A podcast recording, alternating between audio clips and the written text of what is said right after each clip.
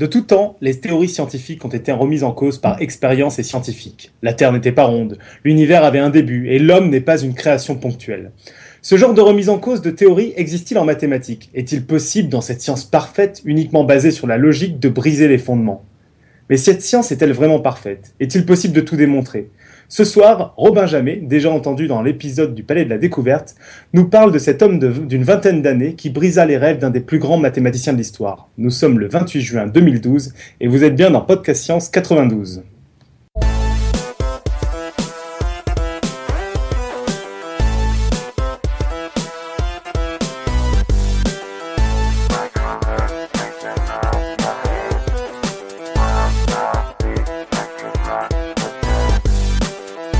Alors bonjour à tous, ce soir nous sommes quatre dans une configuration comme toujours exceptionnelle.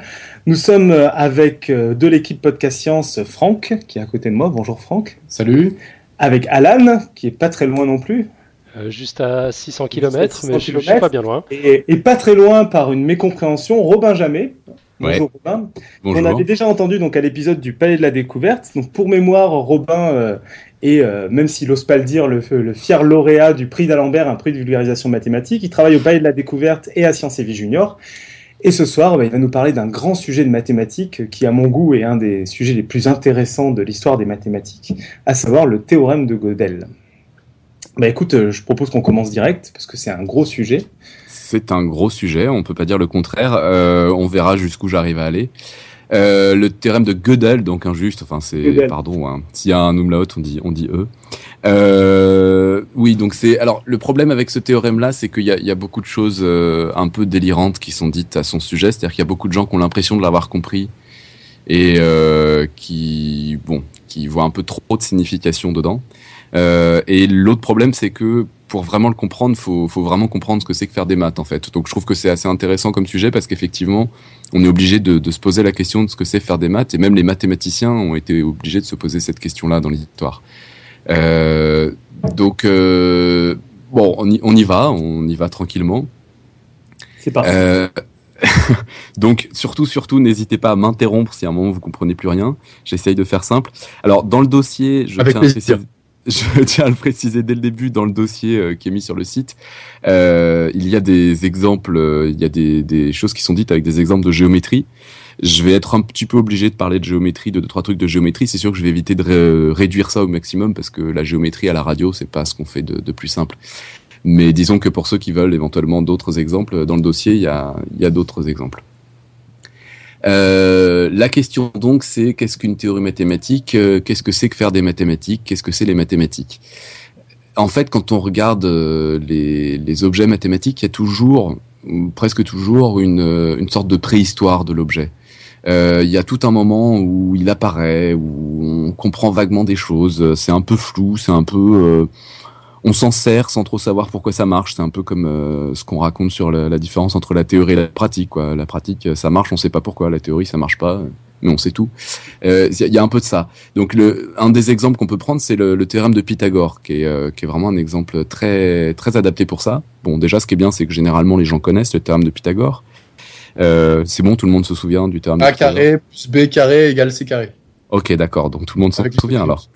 Ouais, voilà. Donc si un triangle, alors faut le dire, faut le dire en entier quand même, c'est important. Si un triangle est rectangle, euh, alors on va dire il est triangle ABC, il est, il est rectangle en A, alors AB au carré plus BC au, ah, plus AC au carré est égal à BC au carré. Il y a une autre partie au théorème, c'est la réciproque, qui dit si on a un triangle dans lequel AB au carré plus AC au carré est égal à BC au carré, alors le triangle est rectangle en A. C'est important de ne pas oublier la deuxième partie.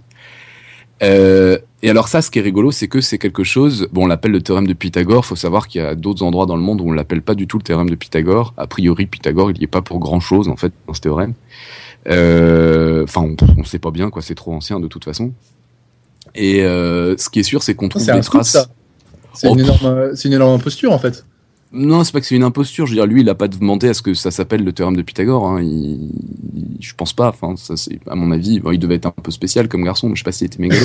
mais euh... c'est sur le triangle à un moment donné?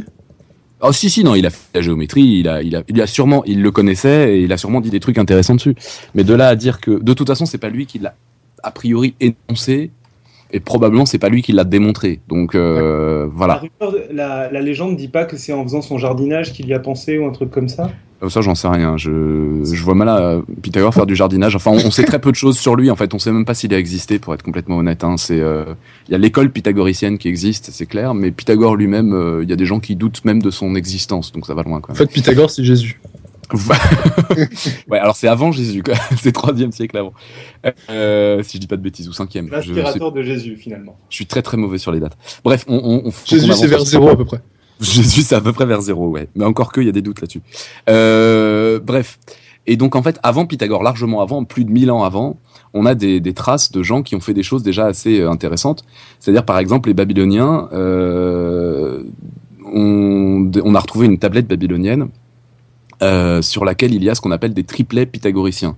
Qu'est-ce que c'est qu'un triplet pythagoricien? Eh ben, c'est euh, trois nombres entiers qui pourraient être euh, les côtés d'un triangle rectangle. C'est-à-dire que, par exemple, 3, 4, 5, 3 au carré plus 4 au carré, ça fait 9 plus 16, ça fait 25, c'est 5 au carré. Donc on peut avoir un triangle rectangle qui a pour côté 3, 4, 5. Ça va jusque-là, tout va bien? Ouais tu peux répéter un petit coup? Alors, un triplet pythagoricien, c'est un ensemble de trois nombres mhm. entiers qui pourraient être les trois côtés d'un triangle rectangle. D'accord. Donc par exemple 3, 4, 5, puisque 3 au carré plus 4 au carré est égal à 5 au carré. Ok. Donc on peut avoir un triangle rectangle dont les côtés sont 3, 4, 5. D'accord. Euh, voilà. Et donc ils ont euh, toute une liste. Euh, ils ont pas juste 3, 4, 5, ils ont toute une liste, je sais plus, une vingtaine, quelque chose comme ça, de triplets pythagoriciens. Comment ils ont trouvé ça? Pourquoi ils ont cherché ça? Pourquoi? Qu'est-ce qu'ils en ont fait, etc. On ne sait pas trop. On peut faire des hypothèses, etc. Mais c'est un truc tellement ancien. Je vous dis, hein, c'est plus de 1000 ans avant Pythagore, donc c'est plus de 1500 ans en négatif. Donc il y a plus de 3500 ans. Enfin, je veux dire, c'est très très ancien.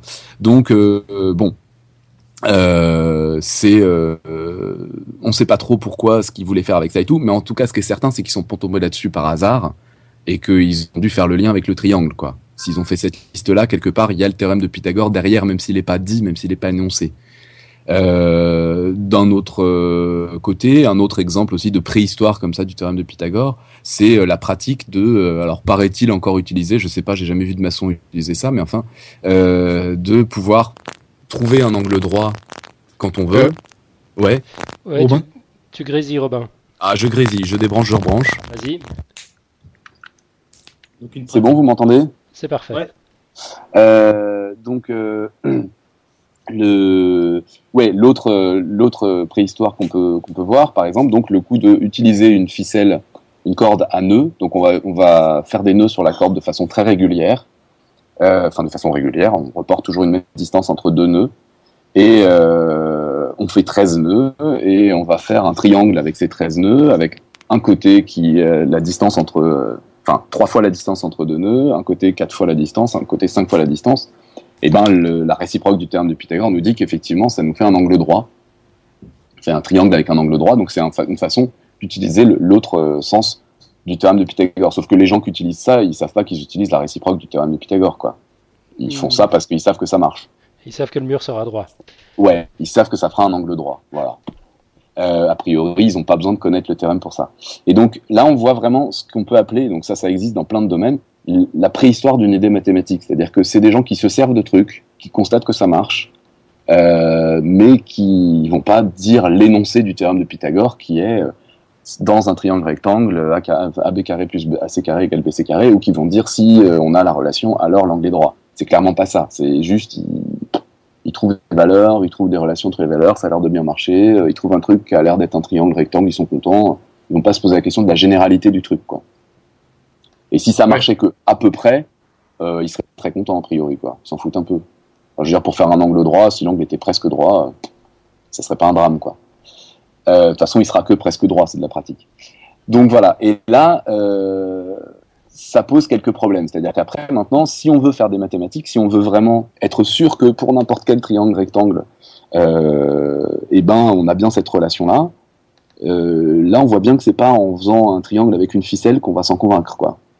Euh, ou que c'est pas en faisant des dessins et en constatant que ouais, ça a l'air d'être à peu près vrai, en faisant des calculs approchés et tout. C'est pas comme ça que ça marche. Donc, on veut essayer de trouver des preuves de ça, des démonstrations de ça. Alors, qu'est-ce que ça veut dire? Une démonstration. Voilà, alors euh, faut se méfier énormément de l'intuition, c'est-à-dire que c'est pas parce que ça a l'air d'être vrai sur un dessin ou c'est pas parce que ça a l'air d'être vrai euh, comme ça en faisant quelques essais qu'on est sûr que c'est bon. Il y a, il y a plein d'exemples en mathématiques de, de contre-exemples complètement euh, inattendus euh, à des problèmes. Genre, euh, En particulier, euh, Cantor, dont, on- dont j'avais parlé dans l'exposé sur l'infini, euh, euh, est quelqu'un qui est un spécialiste des contre-exemples à la con auxquels personne n'avait pensé. Quoi. Ouais.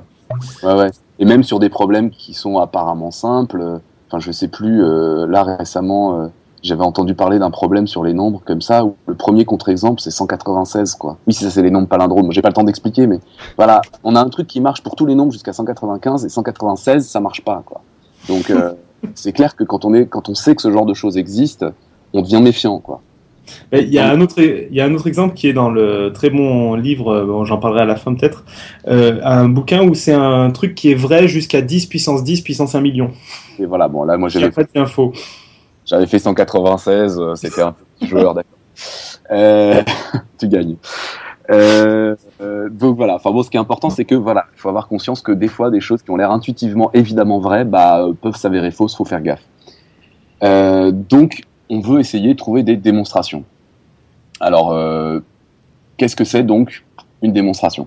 En fait, ce qu'on va chercher, ce que vont chercher les mathématiciens, c'est ce qu'on appelle la rigueur. Je pense que tout le monde a entendu parler de ça en, en cours de maths, la rigueur. Ça manque de rigueur, euh, un peu plus de rigueur, etc., etc. Euh, sans- On a entendu parler en politique récemment.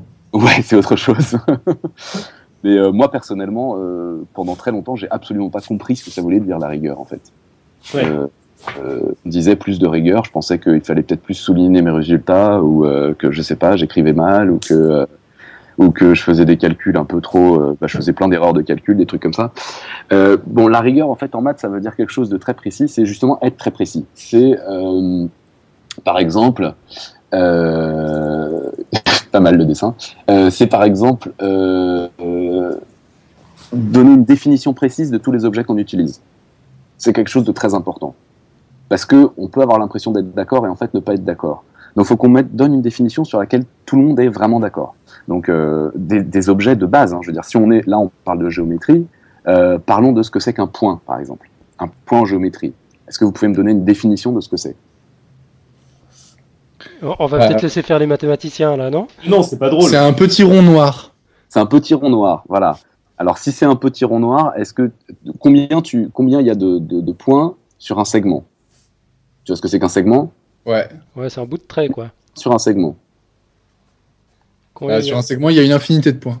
Bon, bah, donc si c'est un petit rond noir, il peut pas y en avoir une infinité. Alors, Ah Et- oui. oui, Et oui. puis attention sur une infinité, parce que si, à chaque fois que tu rajoutes un nouveau mot, il va falloir nous dire qu'est-ce que c'est une infinité. Mmh. Non, Voilà. ça c'est fait déjà. On a déjà fait, parlé d'infini. Affaire classée. Non, mais un point, moi je dirais, allez, c'est l'intersection, l'intersection entre deux droites. D'accord. Et donc du coup, il faut que tu donnes une définition de ce que c'est qu'une droite. Évidemment, sans la notion de point, ça ne sert à rien. Ouais, c'est vrai.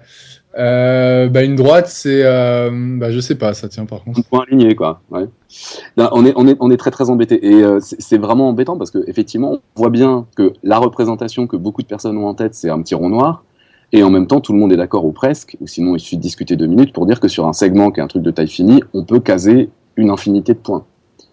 Donc, euh, donc euh, il y a un truc euh, contre-intuitif là-dedans et il y, a une- il y a une contradiction entre ces deux choses-là. Il faut se mettre d'accord sur ce que ça veut vraiment dire tous ces objets-là. Donc, c'est-à-dire qu'il faut vraiment tout définir, mais il Ouais. faut, faut avoir peur d'aller trop loin, quoi.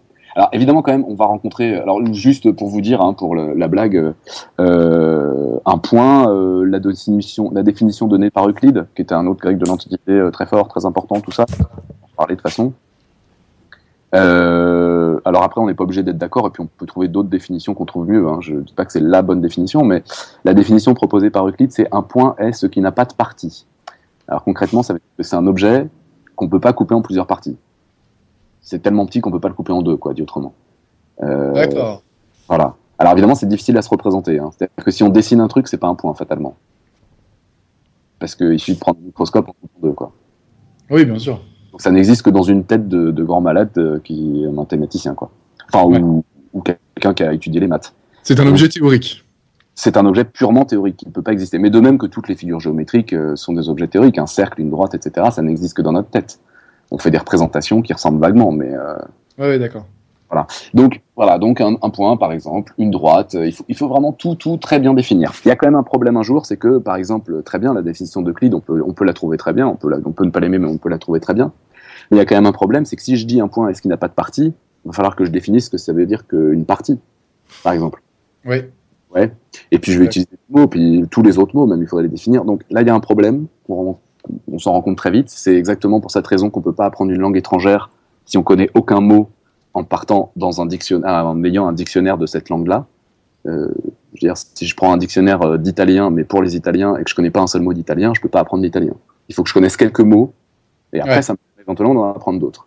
Mais il faut en connaître quelques-uns. Donc, il y a un moment, où on s'arrête, pareil pour les définitions en maths, et on va dire, bon, ces mots-là, on considère que tout le monde sait ce que ça veut dire, euh, voilà, que c'est suffisamment clair comme ça.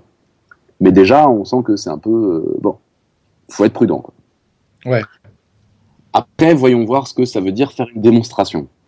Bah, une démonstration, euh, j'ai tendance à expliquer ça comme ça en disant, bah, on affirme quelque chose qui est pas évident. Par exemple, le terme de Pythagore, on peut dire que c'est un énoncé qui est loin d'être évident. Si j'ai un triangle rectangle, alors j'ai ça. Qui me dit que c'est vrai, j'en sais rien, j'ai aucune raison d'y croire. Faire une démonstration, c'est dire, si j'ai un triangle rectangle, alors tout le monde sera d'accord avec moi pour dire que je sais pas, n'importe quoi. Euh, euh, par exemple, euh, pour dire que la longueur des, la somme des longueurs des deux petits côtés est plus grande que la longueur du grand côté. Jusque là, tout va bien? oui. Jusque là, ça va, ouais. Ah, dans un triangle, même quel qu'il soit, je fais la somme de deux, des longueurs de deux côtés, c'est plus long que l'autre côté. Parce que d'un côté, je vais tout droit, alors que de l'autre côté, je fais un détour. Ouais. Bon, tout le monde va être d'accord pour le dire. Donc, du coup, je peux m'appuyer là-dessus pour dire autre chose et puis après je m'appuie dessus pour dire autre chose, etc., etc. Et à la fin de, ce, de, cette suite de trucs où tout le monde est d'accord, on arrive à la conclusion qu'on voulait. En gros, une démonstration, c'est ça. C'est décomposer un truc qui a pas l'air évident du tout en petites étapes pour lesquelles tout le monde va être d'accord pour dire que c'est évident. Ça va? Ouais, ça va. Donc je donnais l'exemple dans, dans, le dossier, je peux le redonner, hein, qui est hyper connu de, euh, du syllogisme par exemple, qui est typiquement un truc comme ça. Donc le syllogisme, euh, c'est euh, si personne me croit quand je dis que Socrate est mortel, euh, on va y aller par étapes. Je vais dire, euh, est-ce que vous êtes d'accord pour dire que tous les hommes sont mortels? Ouais, d'accord, on est d'accord. Bon, très bien. Est-ce que vous êtes d'accord avec moi pour dire que Socrate est un homme? Ouais, d'accord, on est d'accord. Bon, bah, si vous êtes d'accord avec ça, vous êtes obligé d'être d'accord avec moi pour dire que Socrate est mortel. Euh, ouais, tout à fait. C'est là où un mathématicien est insupportable dans les querelles de couple. Oui, c'est ça. Absolument toujours raison, c'est clair. Mais euh, donc voilà. Donc il y a quand même encore un problème avec ça, c'est exactement le même problème qu'avec les définitions. C'est pourquoi vous êtes d'accord avec moi pour dire que Socrate est un homme. Bah oui, non, c'est sûr. On n'a pas défini ce que c'était Socrate et ce qu'était un homme. Ouais, alors même en imaginant qu'on les ait définis, pourquoi vous seriez d'accord avec ça? Il n'y a aucune raison. Donc on a le même problème qu'avec les définitions. À partir de quand on, décrète qu'une chose est évidente? C'est, a priori, il y a de la subjectivité là-dedans. Ouais, c'est vrai.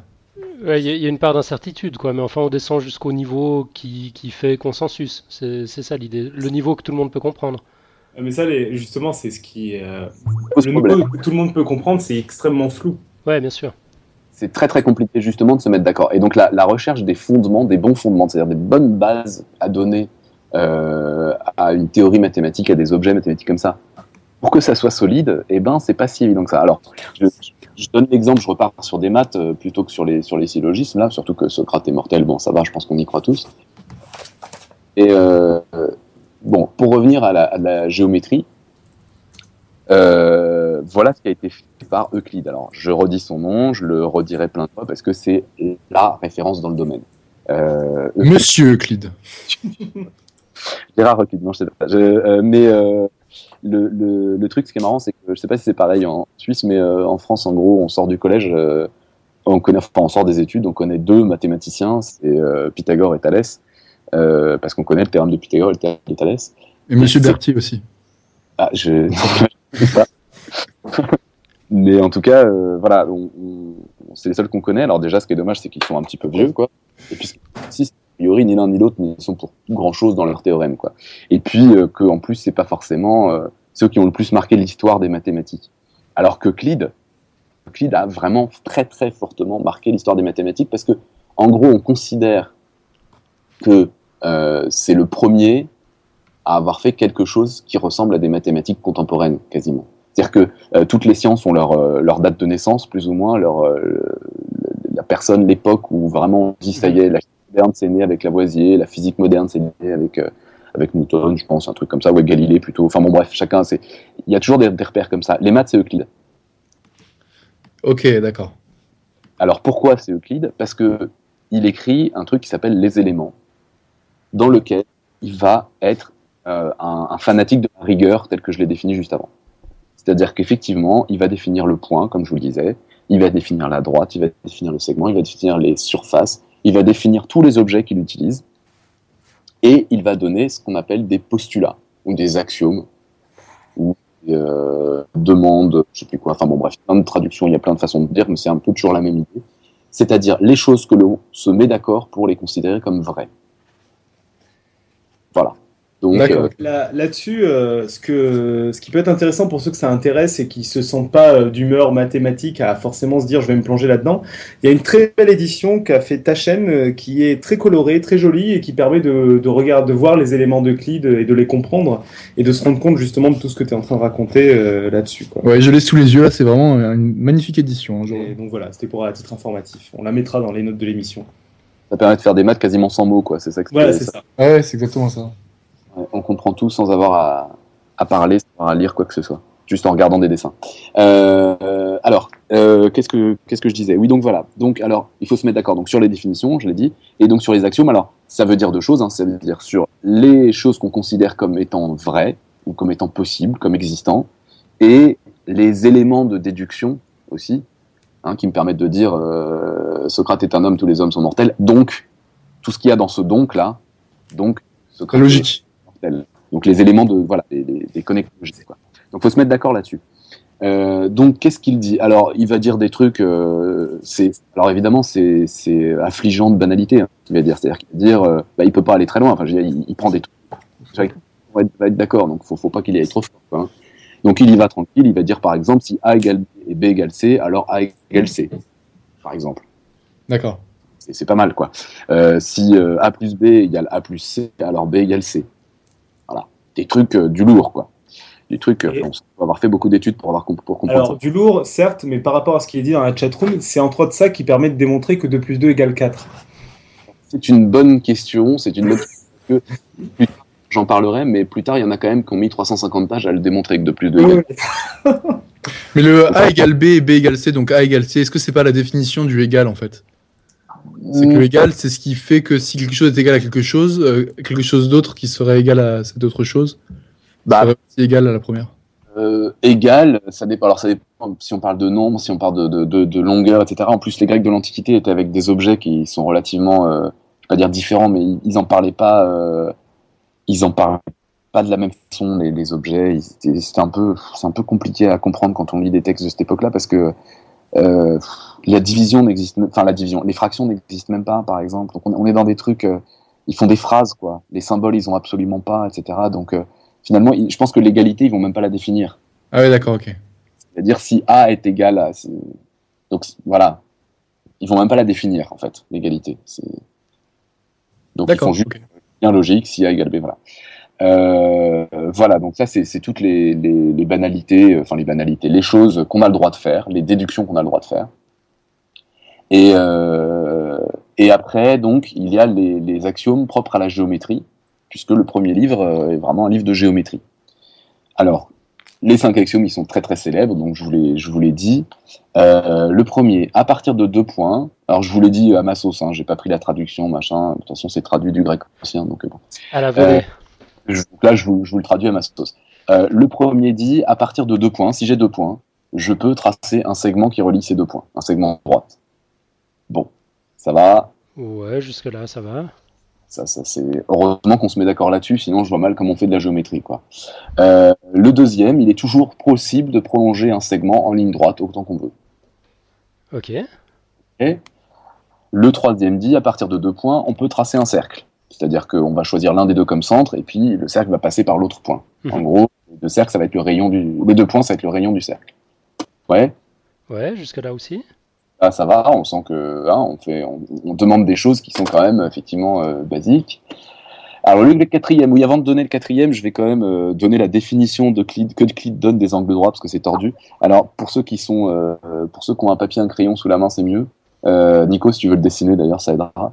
Euh, si on a deux droites qui se coupent, euh, on prend deux angles consécutifs. Et ben, si ces deux angles sont les mêmes, c'est ça qu'on appellera un angle droit. Attends, euh, répète voir. Cette fois, j'ai mon crayon. C'est deux droites qui se coupent. On fait deux droites qui se coupent, ok Chose l'une. Soit quand on prend deux angles de suite, c'est pas les mêmes. D'accord. On prend deux angles de suite, c'est les mêmes. Si c'est les mêmes, c'est que c'est des angles droits. D'accord. Donc ça, c'est la définition que donne Euclide de l'angle droit. Ok. Relativement tordu, mais intuitivement, on voit que ça marche. Mhm.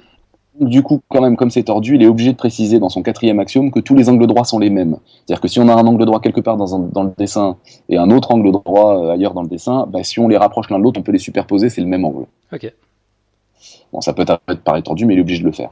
Et alors le cinquième, alors là c'est la formulation, disons, euh, la formulation euh, connue, c'est pas la formulation originale, mais la formulation originale est un peu compliquée, donc euh, on va en rester à celle-là. Euh, c'est c'est équivalent, c'est la même chose, ça revient au même.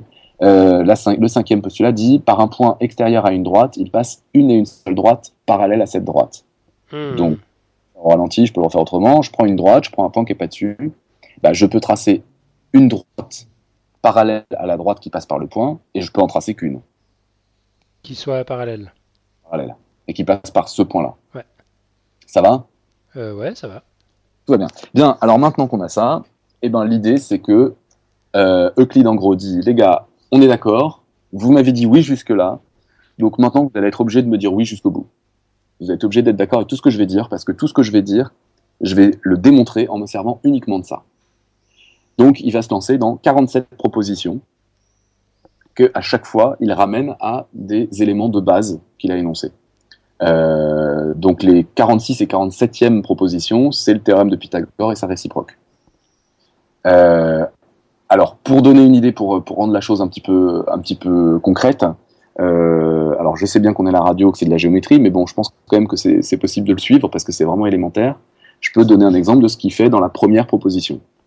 La première proposition, il dit j'ai deux points, je me donne deux points, je veux démontrer que je suis capable de dessiner un triangle équilatéral. Voilà, c'est balèze. Hein. Donc, euh, attention, je n'ai le droit qu'à ce que j'ai énoncé. Donc, allons-y, j'ai deux points. Le premier axiome, je vous rappelle, me dit si j'ai deux points, je peux tracer un segment. Bon, je trace le segment qui relie les deux points. J'ai deux points. Le troisième axiome me dit que j'ai le droit de tracer un cercle qui a l'un des deux pour centre et qui passe par l'autre. Ok? Ok. J'étais en train de faire un commentaire dans la chatroom parce que j'ai- Mantine dit qu'elle a, qu'elle qu'elle a pas de son, ce qui m'intrigue euh, énormément. Du coup, je me suis un peu, un peu perdu. Tu, tu- tu peux répéter? Alors, euh, donc, on a deux points. Le premier axiome me dit je peux tracer le segment entre les deux. Ouais. On a toujours deux points, on le reprend les mêmes. Le troisième axiome me dit je peux tracer un cercle qui a l'un des deux centres et qui passe par l'autre. Oui. Ça, je le fais deux fois avec euh, les deux points euh, successivement comme centre. J'ai Mhm. tracé le cercle. J'ai deux intersections de ces deux cercles. Je choisis, choisis l'une de l'autre, l'une des deux, pardon. Et Ouais. ce troisième-là, bah, euh, avec les AB, A égale B, B égale C, alors A égale C, on voit très bien qu'ils vont être égaux euh, au segment de base. Donc, je relie ce point-là par- grâce à l'axiome 1 au premier point, puis au deuxième point, et ça y est, j'ai un triangle équilatéral. Il y a une illustration sur la page du live de ça. Voilà, très bien, parfait.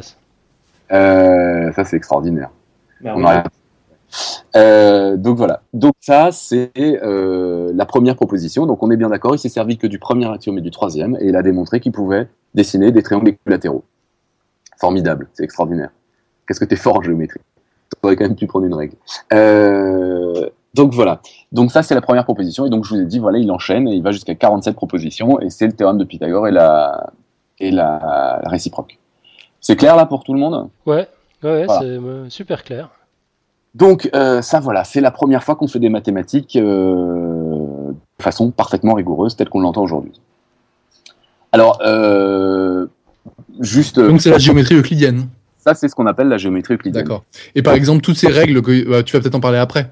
Euh, je sais Euh, pas. des invalidations des règles euclidiennes. C'est pas des invalidations. Enfin, hein. des, oui, d'autres, des exceptions, quoi. Enfin, des... Non, mais il l'a posé comme des postulats, c'est ce qu'il disait. C'est-à-dire qu'il a juste dit, Oui, est-ce oui. qu'on est d'accord là-dessus? Non, mais bien sûr, je veux pas euh, dire euh, que c'est faux, mais je veux dire qu'il y a des situations où ce qu'il a dit était pas vrai, en fait.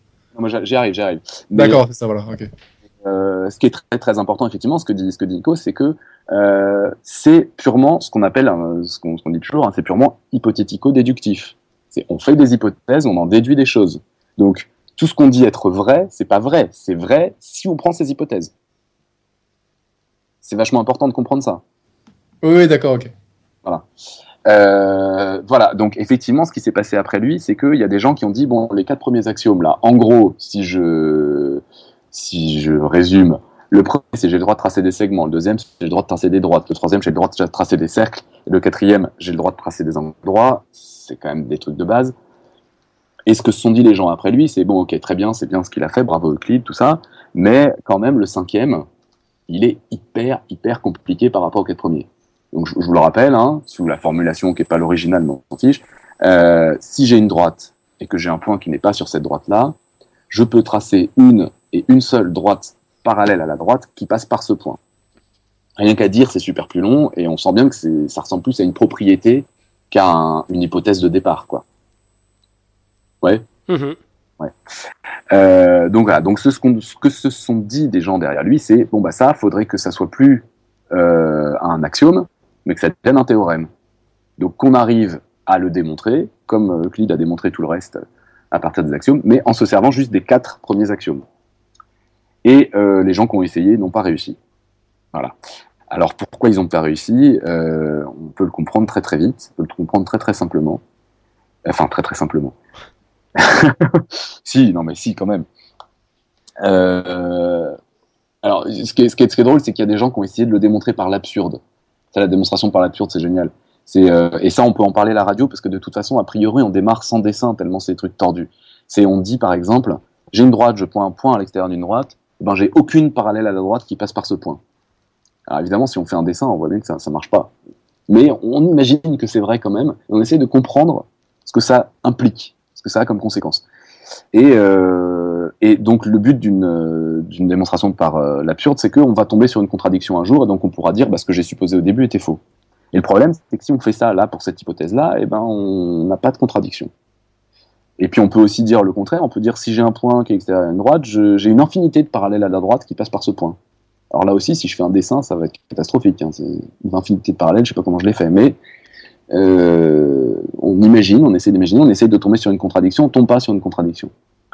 Et en fait, l'explication, elle est euh, relativement simple. Euclidienne Comment? Euh, Excuse-moi, j'ai oublié dans la géométrie euclidienne, la définition d'une parallèle, c'est quoi?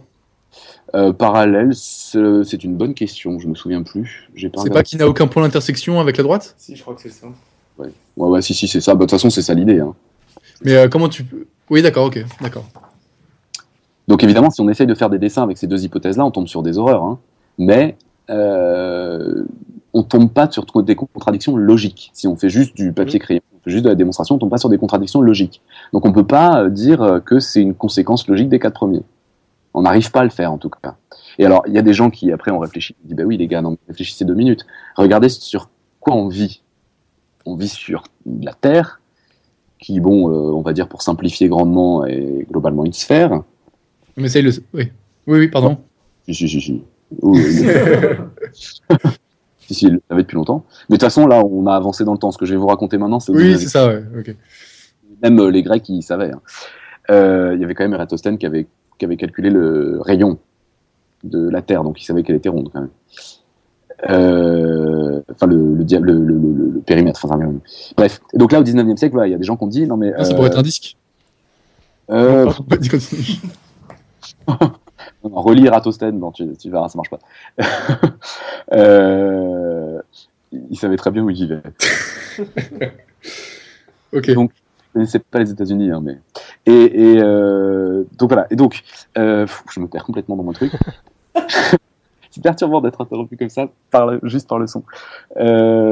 Oui, si on est sur Terre, si on s'imagine sur Terre, qu'est-ce que ça veut dire? Aller tout droit Euh, si on allait tout droit sans tenir compte de la courbure de la Terre, tu veux dire? Non, justement, on est obligé d'en tenir compte. Tu t'es déjà vu décoller de la Terre en marchant tout droit, toi? Ouais, c'est ça, ouais. Non, mais enfin, tu vois, je, je parle à un mathématicien. On se met en orbite si on fait ça. J'essaie de m'adapter. Ouais, si, si on allait tout droit, on se mettrait en orbite, effectivement. Ouais, non, mais Si on on- croit sur- en restant sur la Terre. si tu quittes la Terre, tu te mets pas en orbite, tu vas, euh, tu t'en vas. Non, oui, mais c'était une euh, blague en référence au dernier épisode. Euh, oui, donc tout droit sur la Terre, bah, c'est euh, revenir au même point où on est parti. Voilà, on part derrière, quoi, de, de l'autre côté, quoi. Ouais, c'est ça. Tout le monde, dirais, hein. est relativement intuitif, quoi. On sait très bien, même si on, on fait pas des trucs, des droites sur Terre, on, on a tous en, tête ce que ça veut dire que d'aller tout droit sur Terre. On sait très bien ce que ça veut dire. Donc, aller tout droit sur Terre, c'est pas aller tout droit, en fait, c'est prendre le plus court chemin pour aller d'un point à un autre sur Terre. Oui, d'accord. Prendre le plus, chemin, le plus court chemin pour aller d'un point à un autre sur une sphère. Et ben, sur une sphère, c'est évidemment pas une droite, parce qu'il n'y a pas de droite sur une sphère. Mhm. Donc, finalement, l'idée, ça pourrait être de dire, bah, changeons la définition d'une droite. On va dire une droite, c'est le chemin le plus court entre deux points. Le chemin le plus court entre deux points, c'est un morceau de cercle. Alors, si on veut regarder précisément les choses, j'essaie de faire vite parce que après, sinon, je vais plus du tout avoir le temps de parler de Gödel et quand même, c'était le sujet. Euh, euh, si on regarde bien le, le chemin, bah, euh, c'est en gros le cercle qui est le moins courbé possible, qui est le moins petit, qui est le plus grand possible. Plus un cercle est grand, moins il est courbé, donc plus le chemin que je suis va être court. Je sais pas si vous, vous percevez ça intuitivement. Ouais. Ouais. Ouais. Donc en fait, les chemins les plus courts, ça va être quand on suit un arc de- du cercle le plus grand possible. Un cercle le plus grand possible sur une sphère, bah, c'est un cercle qui a son centre au centre de la sphère. C'est ce qu'on appelle un grand cercle. Donc en, si vous êtes euh, sur Terre, c'est par exemple les méridiens. Ouais. Ouais, ouais. Voilà. Pas les, pas les parallèles, surtout pas. Les méridiens, oui, l'équateur, oui, mais parce que ce qu'on appelle les parallèles, c'est pas des chemins les plus courts, c'est des cercles de plus en plus petits qui sont pas du tout des chemins les plus courts. Alors les parallèles, c'est ceux qui sont parallèles à l'équateur, comme leur nom l'indique. C'est ça. Et euh, Non, non, non, non, non. Qui sont pas parallèles au sens mathématique. Oui. C'est le gros problème. Enfin, euh, voilà. Euh, L'idée maintenant, c'est on regarde ce qui se passe là-dessus. Euh, si on dit, bah ok, bah donc du coup une droite, qu'est-ce que c'est? Si on se passe sur une sphère, et bah c'est un grand cercle. Et ben maintenant regardons ce que deviennent les axiomes d'Euclide. Bah est-ce que si j'ai deux points, je peux tracer un segment de droite entre les deux? Bah oui, il y a aucun problème. Est-ce que si j'ai un segment de droite, je peux le prolonger autant que je veux en ligne droite? Bah oui, jusqu'à obtenir le grand cercle, il y a aucun problème. Est-ce que si j'ai deux points, je peux tracer un cercle? Bah oui, aucun aucun souci là-dessus. Euh, et est-ce que euh, tous les angles droits sont les mêmes? Évidemment. Maintenant, est-ce que je peux tracer deux droites qui sont parallèles? Ça voudrait dire deux grands cercles qui se coupent pas? Bah, je dirais oui, je dirais. Deux grands cercles qui se coupent pas. hein. Cercles, attention. Hein. À deux grands cercles. Cercles, les droites, c'est les grands Ah ouais, cercles. ouais. ouais. Ah bah non Non, alors. Là, c'est pas possible. On prend l'équateur, par exemple. Je prends un point au-dessus de l'équateur. Si je veux un grand cercle qui passe par ce point-là, il passe aussi par le point qui est diamétralement opposé. Donc, il va couper l'équateur deux fois, quoi. Mhm. Donc, ça veut dire que là, on a ce qu'on appelle un modèle, c'est-à-dire un monde dans lequel les quatre premiers axiomes sont vrais et le cinquième est clairement faux. Euh, je vais faire le relou là, mais euh, pourquoi euh, une droite c'est forcément le grand cercle? J'ai oublié ça. C'est par rapport à la définition. Oui, c'est la définition de la droite, c'est ça? Bah, c'est la définition qu'on se donne parce que ça correspond au plus court chemin entre deux points sur une sphère. C'est-à-dire, si tu prends un cercle plus petit, et ben en fait, c'est que c'est en train D'accord. D'accord. un tout petit cercle qui entoure le pôle Nord, tu verras bien que euh, le plus court chemin, le, voilà, c'est bon? Ok, ok. Ok, ok. Le grand cercle, c'est le plus court chemin entre deux points. D'accord, ok. Donc une droite est forcément un grand cercle. Merci. Pas de problème. Donc voilà. Donc là, on a un modèle, un monde dans lequel bah, le cinquième axiome, il est faux. Enfin, il est changé. C'est que par il y a au jamais de parallèle. Et les quatre premiers sont vrais. Donc ça veut dire que en termes logiques, on voit bien que c'est normal qu'on a- qu'on ne parvienne pas à démontrer le cinquième à partir des quatre premiers, puisque là, on a un monde où les quatre premiers sont justes, mais le cinquième est différent. Oui. Ouais. Mhm. Donc, donc Le cinquième, le cinquième axiome étant euh, toute droite, euh, tout point a une parallèle, euh, tout point extérieur à une droite a une parallèle passant par lui. Donc bah là, cl- clairement, celui-là, il est devenu Il est faux. Alors que les quatre sont bien restés vrais. Donc, ça veut bien dire que c'est normal que le cinquième soit pas une conséquence logique des quatre premiers. C'est rassurant quelque part. Si on avait Oui. réussi à démontrer ça, ça serait très inquiétant. Donc là, voilà, c'est logique, c'est rassurant. Donc en fait, ce qu'on dit, c'est que le cinquième axiome, il est indépendant des quatre premiers. C'est-à-dire que les quatre premiers sont vrais, le cinquième, il peut être soit vrai, soit faux. Il en a rien à faire que les quatre premiers soient vrais. Ok. Voilà. Bon, je vous parle pas de l'autre, euh, la géométrie de la chips, là, euh, l'autre euh, démonstration par l'absurde, mais ça, ça marche aussi. Enfin bon, bref. Euh. Voilà. Allons-y. Hein on fera une- un dossier entier sur la géométrie de la chip si vous voulez. Excellente idée. Pour le moment, avançons, t'as raison. Euh, alors maintenant, ouais, avançons, on va, on va y arriver, hein, on va y arriver. Euh, on arrive donc euh, fin 19e, début 20e. En maths, il y a plein de nouvelles théories qui sont nées, alors de façon euh, relativement anarchique pour certaines, pour beaucoup. On a l'exemple typique de Évariste Galois, mort à 20 ans, juste avant de mourir en duel, il avait passé toute sa nuit à écrire, mais personne comprend rien de ce qu'il a écrit, même si tout le monde sent que c'est génial. On a des exemples comme ça de, de, de théories qui fonctionnent, mais personne ne sait vraiment pourquoi ça fonctionne. Mais ça fonctionne, alors on s'en sert, on est content. Et donc il y a un moment où on dit non, bon les gars, quand même, va falloir mettre de l'ordre là-dedans. Va falloir faire le même boulot en gros que Euclide à son époque. C'est-à-dire, on va pas démontrer des trucs nouveaux, mais on va mettre ça en ordre. On va trouver les bons axiomes qui permettent de euh, démontrer tous les résultats qu'on connaît, de mettre en ordre tout ça et de s'assurer que tout ça est bien cohérent. Ok? Mhm. voilà. Parce qu'il faut pas croire que les maths, c'est que faire du Euclide. hein. Bien au contraire. hein. Euh, les, les- les maths, c'est c'est d'abord, je veux dire, le théorème de Pythagore, on le démontre qu'une fois qu'on a pigé qu'il existait et qu'on a compris intuitivement pourquoi il marchait. Après, la mise en forme, c'est un truc qui vient bien après. On ne peut pas commencer par ça. Donc voilà, donc là, euh, cette époque-là, c'était un, gros truc très important. Alors, euh, notamment dans les personnes euh, très importantes à cette époque-là qui, ont joué un grand rôle là-dedans, vous avez David Hilbert. Alors Hilbert était un, très très grand mathématicien allemand qui, euh, qui donc aimait particulièrement ce- cette idée de, bien tout ranger, de faire des théories bien parfaites, etc. Alors qu'est-ce qu'une théorie parfaite, si on résume? On veut donc un système d'axiomes, donc des définitions, et un système d'axiomes. Le but du système d'axiomes, c'est que on puisse pas démontrer deux choses qui sont contradictoires l'une de l'autre, évidemment, parce que si je démontre une chose et son contraire, ça veut dire que c'est une catastrophe, ma théorie, elle veut rien dire. Et je veux par contre pouvoir démontrer tout ce que je sais être vrai. Ok? Mhm. Là dont je dispose, je veux pouvoir les démontrer, et je veux pas me retrouver un jour avec, par contre, euh, euh, je ne peux pas me retrouver un truc un jour avec, euh, avec de, par contre, la possibilité de démontrer une chose et son contraire, sinon ça veut dire que ma théorie elle vaut rien. Donc voilà, le but, c'est de trouver la bonne théorie pour ça, pour toutes les, pour tous les, les mathématiques qui existaient à cette époque-là. Alors pour la géométrie, d'ailleurs, Hilbert a, a fignolé le travail d'Euclide et il a fini par réussir à trouver un système nickel euh, avec 20 axiomes au lieu des, des 5 d'Euclide. Voilà. Ok. Euh, Ju- Juste pour situer, Hilbert, c'est le gars de l'hôtel, là, celui dont, dont Ouais. Nico nous avait parlé dans son dossier sur l'infini?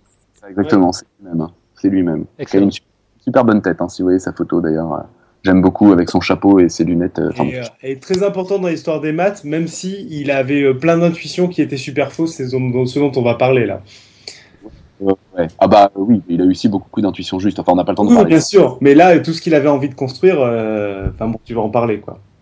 Alors euh, voilà, donc Hilbert, euh, euh, donc il arrive à faire le, le boulot pour la géométrie, il était très content.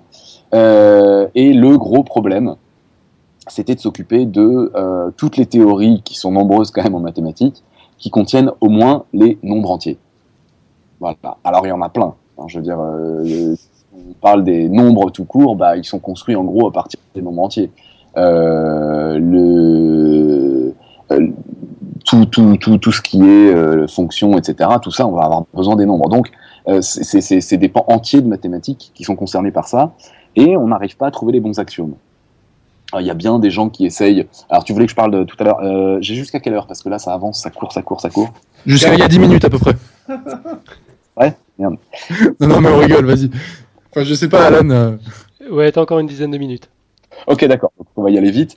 Bon, il y, a- il y a eu une tentative à base d'ensemble. Les ensembles, en gros, euh, bah, c'est le truc intuitif de un ensemble, c'est un paquet de trucs, quoi. Mais finalement, est-ce que cette définition, elle est assez, euh, assez rigoureuse justement? Est-ce qu'on sait bien ce que ça veut dire?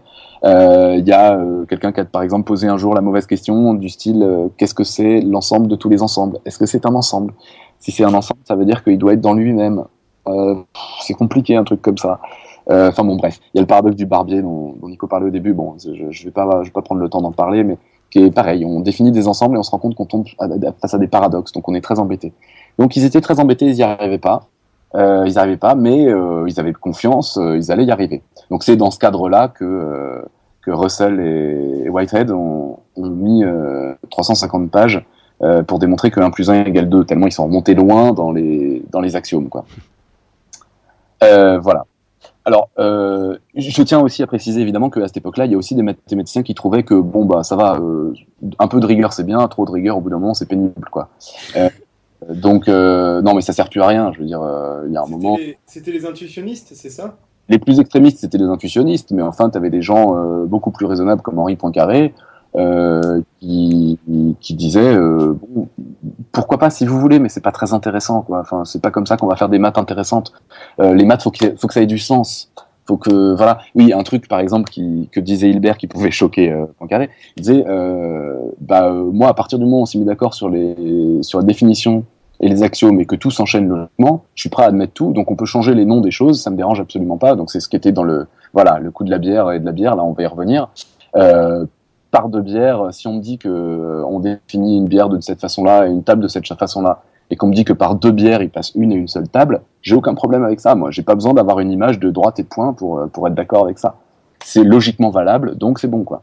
Euh, donc là, Poincaré, ça, ça le faisait complètement hurler parce qu'il disait non, euh, il y a quand même une part d'intuition dans les maths, faut, faut arrêter les conneries. Et, euh, et c'est quelque chose d'essentiel. C'est ce qui nous fait découvrir de nouvelles choses, c'est ce qui nous fait imaginer de nouvelles théories. Et c'est clairement pas euh, la logique qui nous fait avancer dans les maths. Mais donc c'est vrai ça, il y a une part d'intuition dans les maths? Ah bah évidemment, un peu, oui, d'intuition, d'imagination, etc. Il n'y a pas des maths euh, qui sont complètement dépourvues d'intu- d'intuition? Ah bah non, enfin, je veux dire, on peut pas. Alors après, euh, tout ce qui est logique, tout ce qui est travail de je, je, je blinde les axiomes derrière, etc., etc. Ouais. euh, il faut justement réussir à, à, à, à virer tout ce qui est intuition. Et c'est ça qui est Oui, c'est difficile. ça. Donc il y a quand même des maths qui essayent de virer l'intuition. Cela dit, même pour trouver une démonstration parfaite euh, à partir d'axiomes, faut avoir un peu l'intuition de quels axiomes il va falloir utiliser quand. Ouais. D'une certaine manière, faut quand même un minimum. C'est très difficile de faire une démonstration sans comprendre pourquoi ça va marcher avant. Par contre, l'intuition n'a pas besoin d'avoir un lien avec la réalité. C'est surtout ça, le- peut-être dans ta question. C'est que ça peut être de l'intuition logique. Oui, oui, d'accord. ouais. Et, euh, et- Bref. Non mais ouais, c'est c'est c'est c'est intéressant ça, cette idée. Je trouve que euh, il y a forcément une dose d'intuition dans une démonstration, quoi. C'est ça que tu es en train de nous dire. Non, pas d- en principe, si c'est une bonne démonstration, pas dans la démonstration, mais pour la trouver. Ah oui, ça, ça d'accord, ça je suis complètement d'accord, ça c'est évident. Ok, d'accord. Ça Ok, va passer. Robin, tu peux juste répéter ton argument J'ai eu une coupure chez moi, et on, on, on t'a pas entendu. Et donc, je sais plus du tout ce que je viens de dire. Euh, que l'intuition, elle arrive avant d'écrire la démonstration. Ok, ah ouais. C'est juste, on, on sent que ça va passer par là, on sent qu'on va y arriver en, en utilisant ces idées-là, et après on vérifie et on écrit, et quand on écrit, il faut effectivement plus du tout d'intuition. Mais logiquement, il y a que les axiomes qui permettent d'affirmer que la démonstration est correcte. Donc on est bien dans une euh, logique euh, sans intuition, quoi, dans la démonstration en elle-même. Ok, d'accord. mathématicien, euh, un vrai, je veux dire, un vrai mathématicien qui fait des vraies mathématiques, il s'en fout hein, des axiomes. Dire, il a une série de, il a tout un paquet de, de résultats qu'il sait être vrais, de théorèmes qui ont été démontrés un jour, etc., etc. Lui, s'il démontre un théorème, il va se servir de théorèmes qui ont déjà été démontrés parce qu'il fait, parce qu'il fait confiance, parce qu'il sait que c'est vrai. C'est un Oui, truc. On va pas revenir à chaque fois aux axiomes, ça serait l'enfer. D'accord. On est, on, on rassuré, on sait que ça existe, quoi. Euh, donc voilà, bien. Donc dans la quête comme ça de la théorie parfaite, euh, et notamment pour tout ce qui est euh, les nombres, Hilbert était particulièrement optimiste et donc il avait la phrase que j'ai citée plein de fois, mais parce que je la trouve quand même géniale, wir müssen wissen, wir werden wissen, donc nous devons savoir, nous saurons. Voilà, c'est comme ça. Il n'y a, pas de problème. C'est pas parce qu'on est coincé là pour l'instant qu'on va être coincé toute notre vie, on saura. Voilà. Et alors, le coup de tonnerre, ça y est, on y arrive. En 31, il y a euh, Kurt Gödel, un jeune logicien, donc 25 ans, c'est ça, euh, qui démontre un théorème qui défonce tout. Alors, euh, le théorème de Gödel, en gros, dit qu'il n'y aura jamais un système d'axiomes pour une théorie dans laquelle il y a au moins les nombres entiers, pas parfait. Ça veut dire quoi? Ça veut dire que les deux conditions que j'ai données avant, un- une théorie parfaite, en gros un système d'axiomes parfait, c'est ça peut démontrer tout ce qu'on veut et ça ne se contredira jamais. Et ben lui, ce qu'il dit, c'est qu'un système d'axiomes, soit un jour il se contredit, soit un jour il y a un, truc vrai qu'il n'arrivera pas à démontrer. Donc, alors si, dans ce système d'axiomes, il y a ce qu'il faut pour définir les nombres. Voilà. Hein, pour, la, pour la géométrie, il y avait effectivement un cadre parfait. Mais pour les nombres, on est foutu. Alors, qu'est-ce que c'est euh, la, la démonstration? Alors, la démonstration, elle est hyper technique, hyper compliquée, mais l'idée de base, elle est mais, enfin, super simple pour le coup. Le truc, c'est qu'il dit, je prends des axiomes, les axiomes dont on a besoin pour les nombres, euh, Et à partir de ces axiomes, je vais réussir à écrire une propriété, mais juste en se servant des axiomes, c'est là que c'est hyper balèze, de ces objets-là. Il ne faut pas partir d'autres choses, il ne faut pas utiliser des mots et des notions qui ne sont pas complètement dans la théorie. Il arrive à rester dans le cadre de la théorie, dans les définitions choisies, dans les axiomes choisis, et il arrive à formuler une phrase qui dit, en substance, je ne suis pas démontrable dans cette théorie. Et donc, à partir du moment où on a cette phrase-là, ben, on est très embêté parce que si, avec ce système d'axiomes-là, on arrive à démontrer cette phrase, ça veut dire qu'on a démontré un truc faux. Si on n'arrive pas à le démontrer, bah, c'est vrai, mais on n'arrive pas à le démontrer. Ok, on va dire ok. J'ai le cerveau qui fume là, mais d'accord. Tout raté, je le refais. Il arrive à former. Fais-la avec un autre exemple, parce qu'il y en a plein d'exemples comme ça. Ah bah non, c'est vraiment ça, là, ce qu'il a fait lui. Hein. Oui, oui, oui. C'est en gros, non, mais je, vais, je, vais, reprendre le truc. Le système d'axiomes, c'est donc les trucs, euh, les définitions des axiomes. Hein, c'est euh, pour la géométrie, c'était les points, les euh, j'ai le droit de tracer des segments, les enchaînements logiques. si A égale B, B égale C, alors A égale C, etc., etc. Là, il dit si on prend un système d'axiomes qui permettent de la même façon de définir les nombres entiers, alors moi, je suis capable, de façon parfaitement rigoureuse, de vous écrire une phrase en, se servant, en me servant uniquement de ces définitions et de ces axiomes-là, qui va dire vous ne pouvez pas me démontrer dans cette théorie, dans ce cadre-là. C'est-à-dire en se servant de ces axiomes. En se servant de ces axiomes. D'accord. Chose l'une, si on démontre cette propriété-là, ça veut dire qu'avec ce système d'axiomes, on démontre un truc bah, qui est faux. Puisque si on l'a démontré, c'est qu'on pouvait le démontrer. Ouais, ok. Et si on n'arrive pas à le démontrer, bah, c'est vrai que cette phrase vrai. peut pas Donc c'est vrai. Donc les axiomes sont faux. Mais on peut pas la démontrer. Mais elle est vraie. Oui, mais si elle est vraie, c'est que les axiomes sont faux. Non, pas du tout. C'est que les axiomes. Euh, qu'on peut pas démontrer. Que les axiomes impliquent quelque chose qu'on peut pas démontrer. C'est-à-dire que cette phrase-là ne peut pas être démontrée avec ces axiomes-là. Ok. Comme elle fait partie, cette phrase-là, de la théorie, eh ben cette théorie n'est pas complète, c'est-à-dire que euh, on, ne peut pas euh, tout démontrer avec ce système d'axiomes, ou alors, c'est pire, on démontre des choses qui sont contradictoires, on démontre des choses qui sont fausses. Donc c'est-à-dire que le système des nombres, en fait, est imparfait Alors, ça veut... Non, alors, c'est là qu'il faut faire gaffe à toutes les interprétations complètement délirantes qu'on peut avoir. Ça veut dire qu'on ne pourra jamais imaginer un système d'axiomes parfait définissant les nombres. Ok. Ça dit rien sur les nombres. C'est que si on essaye de faire l'axiomatisation des nombres avec un système d'axiomes parfait, on n'y arrivera pas. Attention, branchage, débranchage, je pense, pour ta voix. D'accord, hop. Donc, euh, c'est bon, vous m'entendez? Oui, c'est bien. Euh, donc, euh, ça veut juste dire que à partir du moment où on est dans une théorie dans laquelle il y a les nombres, on n'est pas à l'abri, quand il y a un truc qu'on n'arrive pas à démontrer, on n'est pas à l'abri du fait que ce soit un truc indécidable c'est-à-dire un truc que l'on ne peut pas démontrer dans le cadre de cette théorie. sur, euh, sur indécidable, on en avait déjà un peu parlé. Euh, moi, il y a un terme que je trouve plus simple à comprendre, c'est de dire que c'est un élément qui est extérieur à la théorie. Ouais, qui est indépendant. Qui est indépendant, voilà. C'est-à-dire que c'est l'exemple des droits de parallèle que tu as donné tout à l'heure, où c'est pas que c'est ni vrai ni faux. Enfin, c'est plus simple à comprendre de se dire, c'est juste qu'on ne peut pas savoir, on ne peut pas juger de si c'est vrai ou c'est faux. C'est comme l'histoire du point extérieur à la droite sur une sphère c'est vrai, sur, une, euh, sur un plan c'est faux. On peut pas, sans fixer d'autres règles, dire si c'est vrai ou si c'est faux.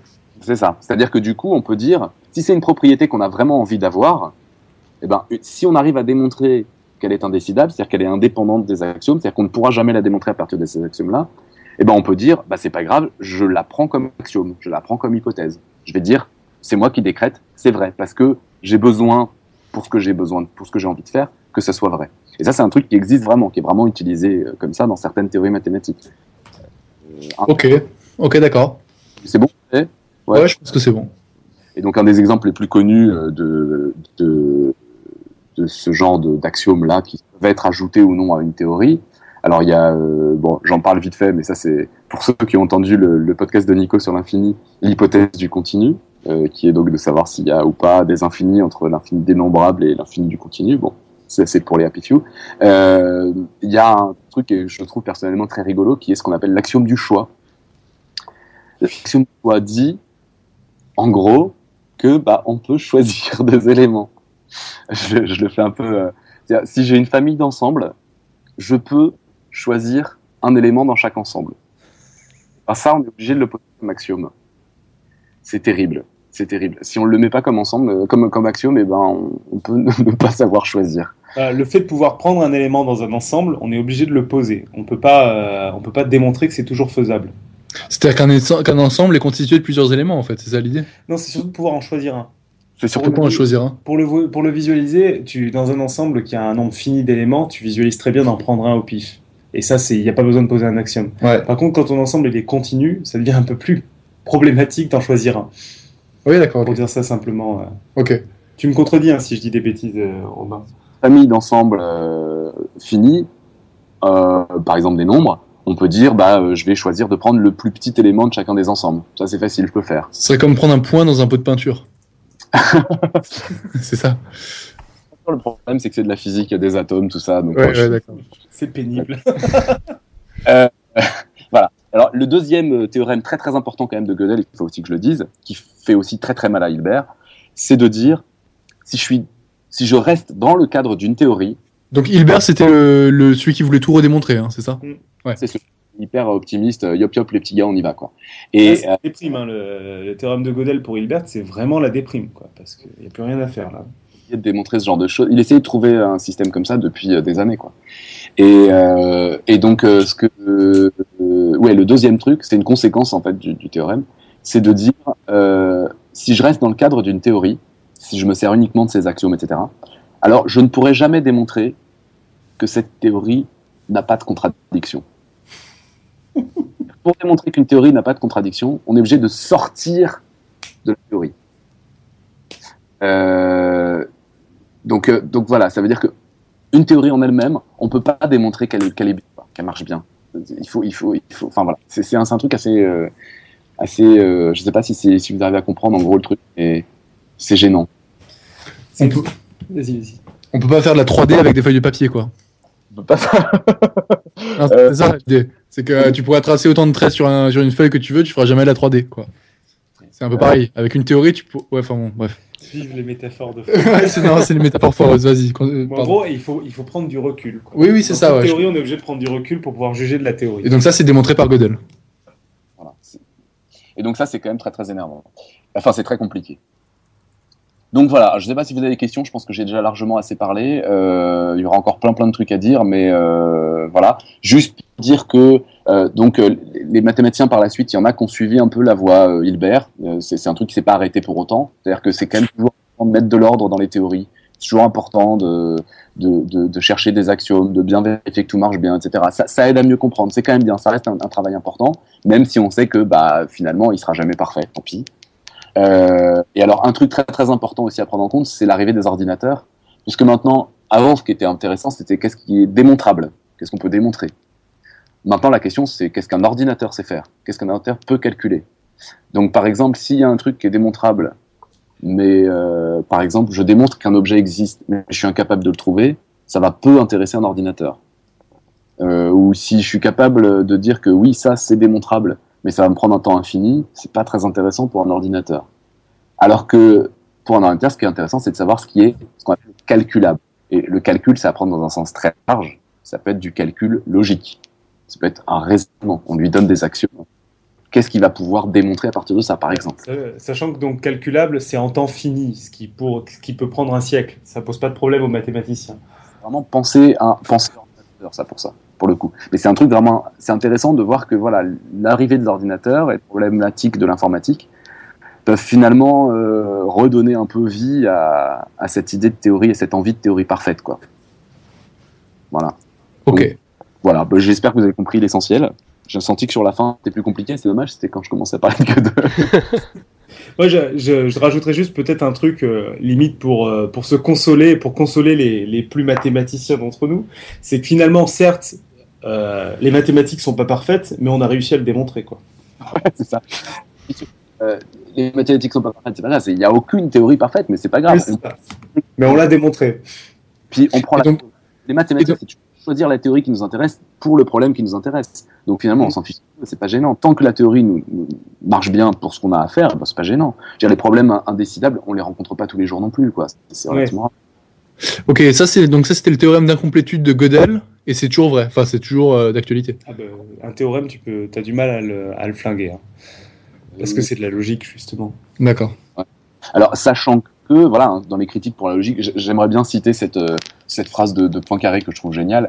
Euh, faut pas réduire les mathématiques à la logique. Là, on parlait d'intuition, etc., de comprendre les choses et pas juste d'être rigoureux logiquement. Je la cite quand même, cette phrase, parce que je la, je la trouve géniale. Un naturaliste qui n'aurait jamais étudié l'éléphant qu'au microscope croirait-il connaître suffisamment cet animal?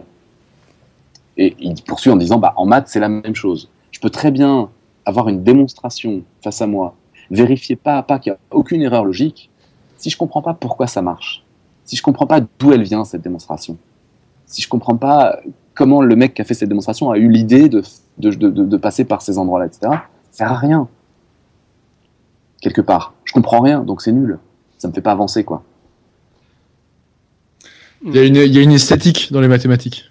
Pas tellement une esthétique, c'est qu'il y a un sens, il y a, il y a, il y a c'est ça. intuition. Euh, dire quand on fait des maths, n'importe quel matheux te le dira. euh, on a plein d'images, on a plein d'exemples et de contre-exemples, on a plein de, de situations, de- de- d'images mentales qui sont très très fortes et qui sont essentielles. Et euh, Ouais.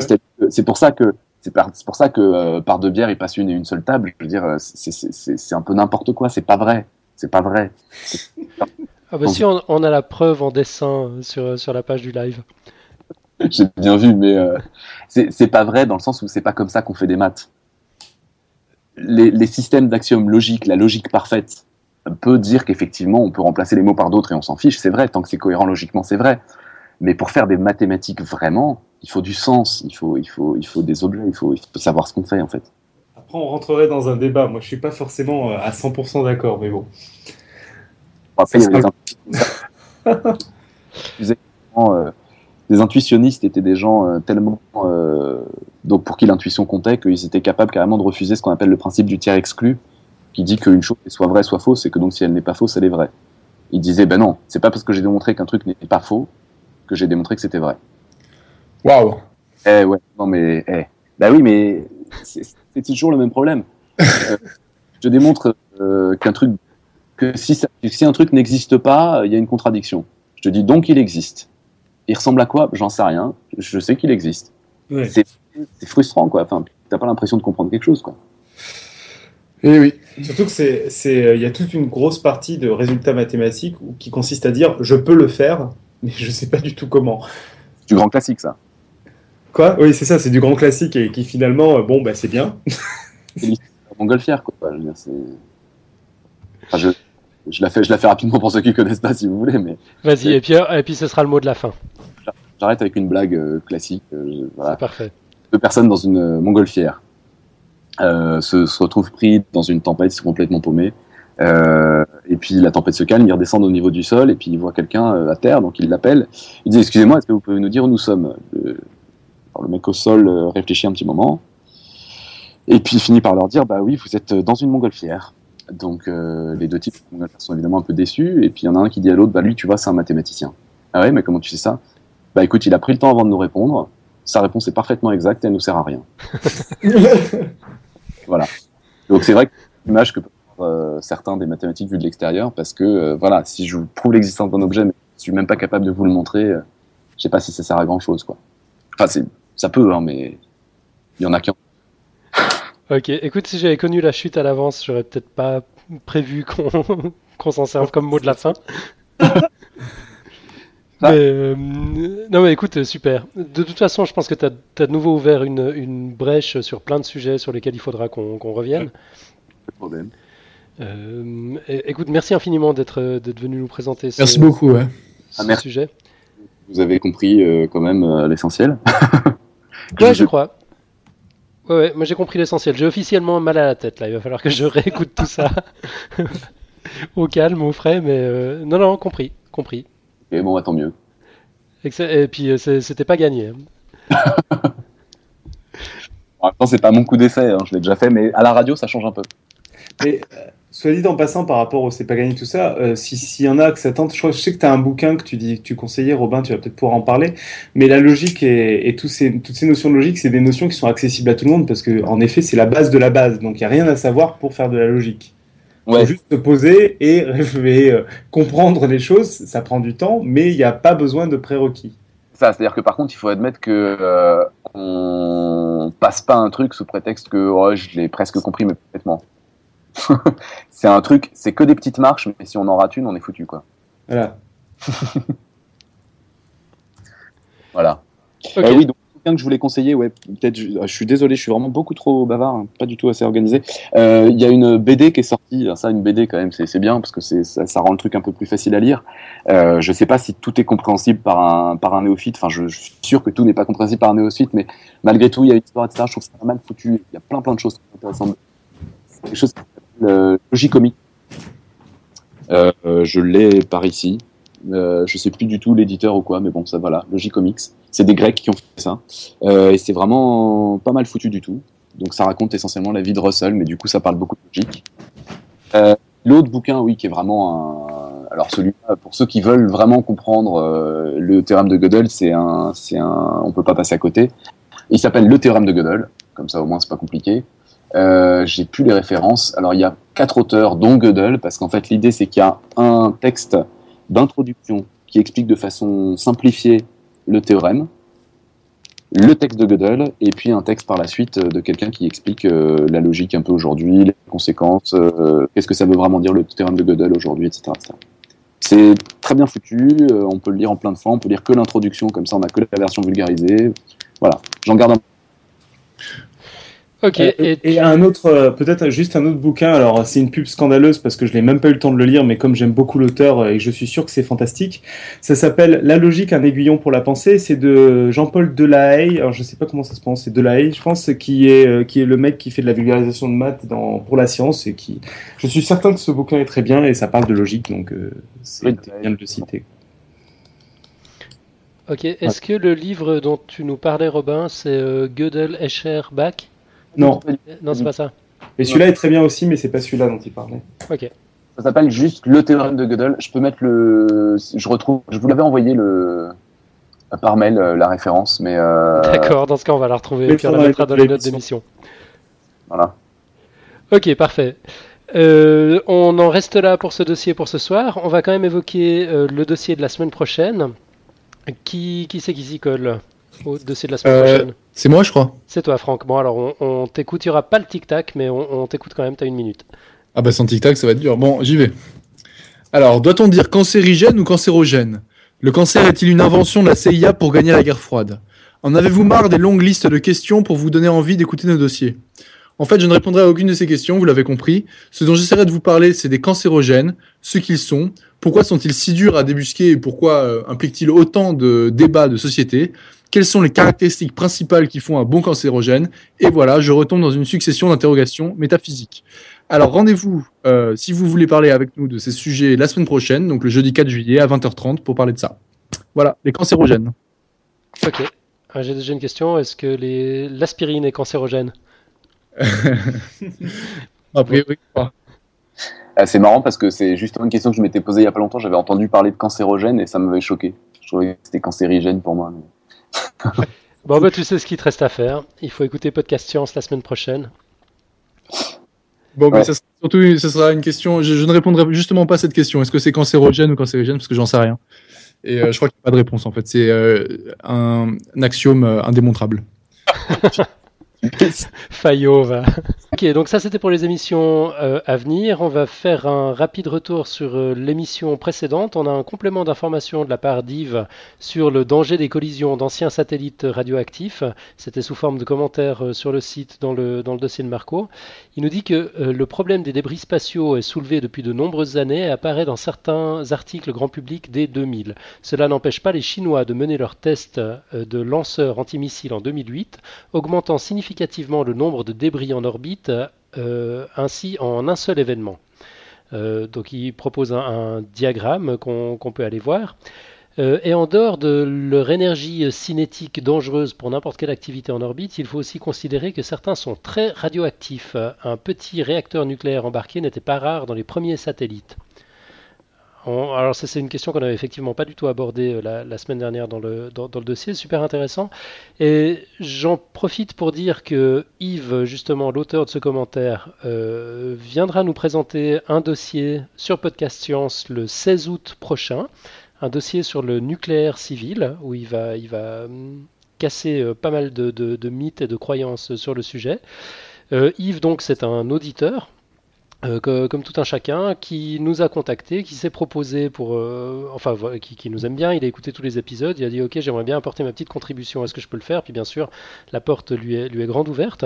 Alors j'en profite aussi pour dire, euh, et c'est en rebondissant sur l'intervention de Georges de la semaine dernière. qu'on le dit peut-être pas assez, mais on, est ouvert à ce type de, contribution. Alors bon, évidemment, ça demande un petit peu de préparation. Il y a, il y a pas mal de boulot derrière. Ouais, ou même juste un avis. Hein. Oui, alors bien sûr, juste un avis. Ouais. juste un avis, vous savez qu'on enregistre l'émission par Skype. Euh, du coup, euh, si vous êtes dans la chatroom et que vous avez un, avis ou un commentaire à faire à chaud, ben, vous n'avez qu'à vous manifester, euh, nous communiquer vos coordonnées Skype et puis on vous appelle. Euh, pour, pour, avoir un petit, un petit débat euh, rapide comme ça. Puis autrement, euh, effectivement, si vous avez envie de, de, présenter quelque chose, bah, vous êtes les, les, bienvenus aussi, mais là, ça, ça, nécessite un petit peu plus de, de, préparation. Enfin, dans tous les cas, on, on est vraiment ouvert à ce type de, contribution spontanée. Euh, on le disait beaucoup au début et puis on, on, a un petit peu oublié de le dire, mais on n'a pas oublié de l'être. Euh, donc voilà, on vous le dit, si jamais, n'hésitez pas. Tout à fait. Tout à fait. Voilà. Euh, sinon, bah, j'avais encore une petite news, mais je vais pas trop la développer parce qu'on est un peu, un peu short sur le temps. parce que ça pourrait être un sujet à part entière sur, euh, sur ça. Ouais, c'est vrai. Bah écoute, je vais juste lâcher le titre. Le lien sera dans les notes de l'émission. Bien si vous le googlez, vous allez, vous, allez le, trouver. Euh, la minute de 61 secondes. Donc la minute de 61 secondes, ça n'existe pas, sauf le 30 juin 2012. Euh, voilà, je, je vous en dis pas plus. et mais quand je disais un sujet là-dessus, c'est que c'est amusant parce que c'est quand même un joyeux bordel cette histoire de notion du temps euh, entre ça, entre les années bissextiles qui en fait ont une définition beaucoup plus compliquée que ce qu'on croit, etc. il y a, à mon avis, il y a de quoi faire un truc sur euh, combien dure une année. Ouais, par exemple, ou qu'est-ce que le temps Ou qu'est-ce que le temps C'est fixe, quoi. Quand même, on n'est pas en maths, quoi. Voilà, et puis euh, sinon un petit plug pour notre ami euh, Xilrian euh, qui a mis ce matin en ligne un nouvel épisode de A-Life Vie Artificielle. Il parle cette fois du concept d'émergence par opposition au déterminisme. c'est passionnant, donc il n'est pas tout seul, il fait ça avec, ses invités. Rendez-vous sur vieartificielle.com, donc vie-artificielle.com. Et puis ce soir, malheureusement, on n'a pas Marco pour, euh, pour euh, la quote en anglais de Marco. Mais... Alors, imite Marco. Non, imiter Marco, c'est pas possible. Marco est inimitable. Est-ce que, est que quelqu'un veut se lancer euh, dans, dans la quote en anglais? Alors, moi, j'ai pas de quote, j'ai pas d'anglais non plus. D'accord. Franck vient de se déplacer pour ne plus voir l'écran avec la quote. Bah vas-y, hein, je pense que tu, tu parles bien anglais. Ok, bon bah je, je me lance. Uh, great minds discuss ideas, average minds discuss events, small minds discuss people. Et c'est de Eleanor Roosevelt. Je, je suis tombé là-dessus sur Facebook l'autre jour, j'ai trouvé ça très drôle. Je me suis dit que ça ferait une. Elle est géniale, ouais, j'aime beaucoup.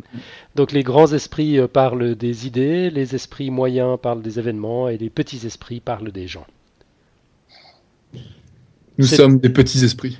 Ah tiens. Attends, euh, on a parlé de grandes idées là. C'était une manière de passer de la pommade à tout le monde. on a parlé de Pythagore et de. de... je rigole. Au niveau de grandes idées, j'y pense. Alors c'est pas le bon moment pour le dire, mais il faut le dire dans ce dossier. Ouais, vas-y. Robin, tu, tu, tu, tu me confirmeras. Euh, Godel a fait une démonstration purement logique de la non-existence de Dieu. L'existence de Dieu. L'existence de Dieu, merde. je me prends de côté en plus. Mais bon, il a démontré l'existence de Dieu, si ça vous intéresse je me suis, j'étais très embêté, je voulais parler beaucoup de Gödel et puis je me suis dit, bah mais il faut quand même que les gens comprennent, donc il faut, il faut blinder le terrain avant, quoi. c'est ça. C'est juste à titre informatif, les gens iront chercher, ça va, voilà. Il y avait beaucoup trop d'hypothèses quand même. Il était prêt à reconnaître qu'il y avait trop d'hypothèses. Et puis l'autre truc rigolo qu'il a fait aussi, c'était euh, quand il était dans la voiture pour aller se faire naturaliser euh, américain. puisqu'il a été, euh, il s'est exilé pendant la guerre euh, aux États-Unis. Euh, il a commencé à expliquer aux copains avec qui il y allait qu'il allait quand même leur signaler qu'il y avait une erreur logique dans la Constitution américaine. Ils lui ont dit non, le fais pas. voilà, il y avait une contradiction, c'était très gênant. Et il a vraiment l'intention de le faire, il était un peu cinglé quand même. Je vois. Ok, bah écoute, cette fois ce sera véritablement le mot de la fin. On, on va en rester Il y avait- là. Il y avait forcément une contradiction puisqu'il y avait des nombres premiers dans le nombre d'articles de la, de la Constitution. Et alors Je sais pas.